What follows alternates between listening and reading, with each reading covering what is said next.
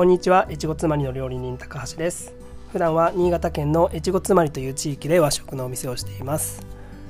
このチャンネルは料理人歴18年の私高橋が日々の経営の中で得た気づきや学びだったりちょっとした料理のコツなんかを配信しています。ぜひ最後までお付き合いください。はい。というわけで今日はですねお料理初心者さんに向けてえー、フライパンを温めてから料理をする理由というテーマでお話ししてみたいと思います。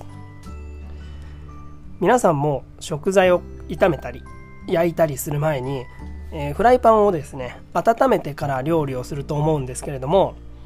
えー、なぜそれはあの温めてから、え料理をしなければいけないのかその理由について説明できますでしょうか。まああの鉄のフライパンとかでしたらねあの中華料理屋さんとかでやるような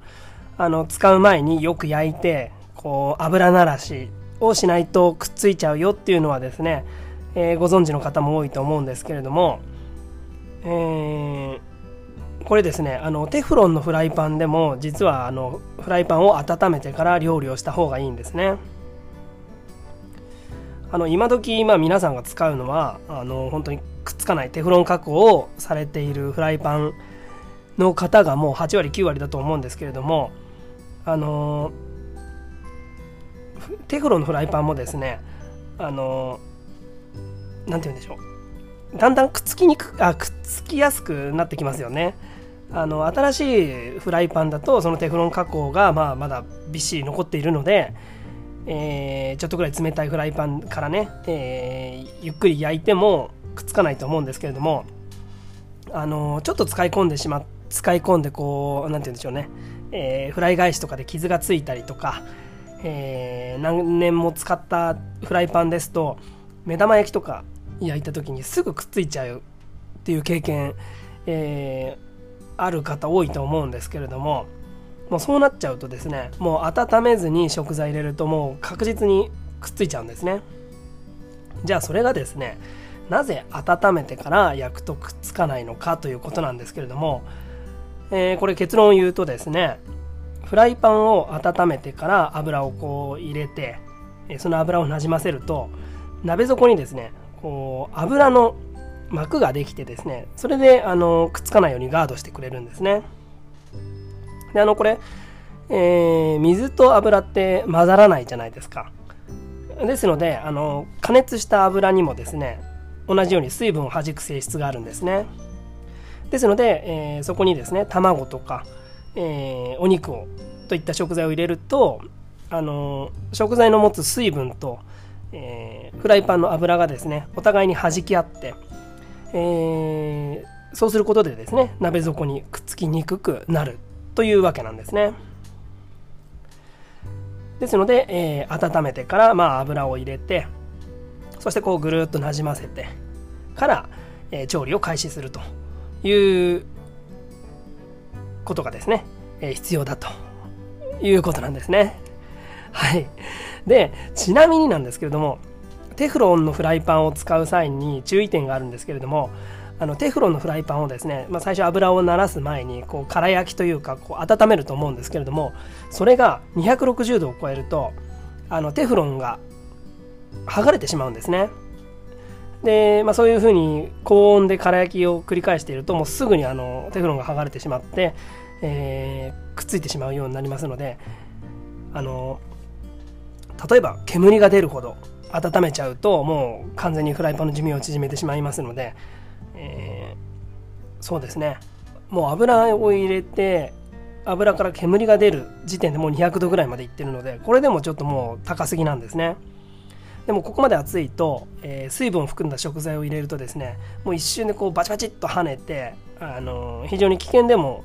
ありますんで、えー、加熱しすぎないようにですねそこだけは一点注意してほしいかなというふうに思います、まあ、ですけれどもえ、先ほどから言ってるように温めないと、まあ、うまく焼けないんですよ。でこのちょうどいい具合っていうのはあまあ僕らだったら手をかざすとかね、まあ、そういった感じで、えー、感覚で、まあ、覚えちゃうんですけれどもあの難しく考える必要はありませんので別に何かこう温度計とかを使って正確に測る必要もないですしうん例えばお肉でしたら先っちょの方を例えばちょんとつけてジューッと音が鳴るくらい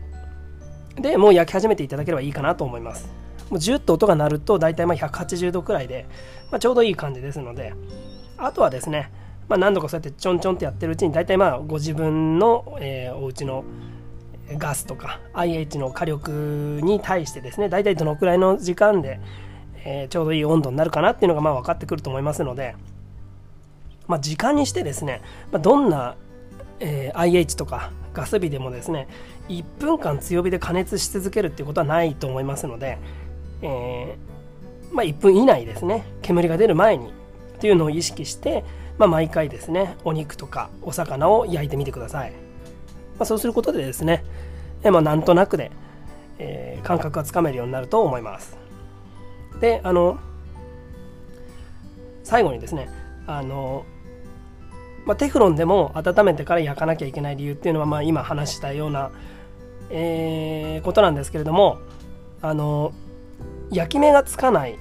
ような温度だと一番いけないのはこう例えばお肉だった場合に肉汁とかがですね全部出てきちゃうんですよね。中の水分が。そうなると、えー、どちらかというと焼くというよりは煮るに近いような加熱になってしまうんですね。ですので火が入った頃っていうのにはで、えー、火が入った頃にはですねもううまみがこう全部外に逃げ出しちゃうんですよ。例えばハンバーグとかでもそうですね。お魚とかでもそうですけれども、えー、食材っていうのはもう必ず水分を含んでてで美味しく仕上げるコツっていうのはこの中の水分をですねできるだけこう保った状態で中までこう熱々にするというのが一番こうジューシーで美味しい、まあ、火の通し方になりますのでえー、そういった意味でもですねテフロンのフライパンでも必ず表面をですね180度ぐらいまでしなくてはいけないと。